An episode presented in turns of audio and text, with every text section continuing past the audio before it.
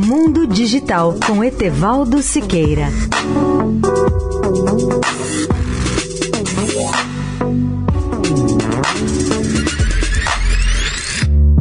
Olá, amigos da Eldorado.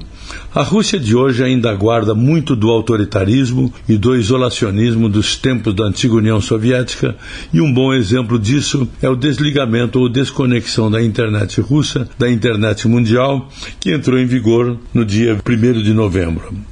Uma lei assinada em maio de 2019 pelo presidente Putin autorizou o governo a desconectar a internet da Rússia do resto do mundo e criar a chamada internet soberana, o que permite ao governo controlar tudo o que acontece online. O órgão fiscalizador das telecomunicações, Roskomnadzor, tem agora o poder de bloquear o acesso de todo o conteúdo que o governo considere como uma ameaça à segurança do país. Os provedores de serviços de internet da Rússia devem ter agora equipamentos que possam identificar a fonte de tráfego e filtrar o conteúdo. A lei também exige a criação de uma versão caseira do livro de endereços da internet, o sistema de nomes e domínios DNS.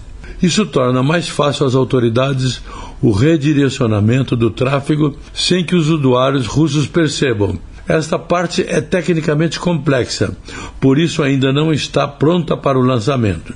Embora centenas de milhares de russos tenham protestado contra a lei autoritária no início deste ano, o governo acabou por implantar um novo modelo autoritário.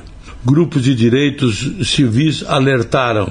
Raquel Dember, vice-diretora de um dos grupos de residência na Europa e na Ásia Central, alertou em um post no site do grupo que o governo pode censurar diretamente o conteúdo ou até mesmo transformar a internet da Rússia em um sistema fechado, sem dizer ao público o que eles estão fazendo ou por quê.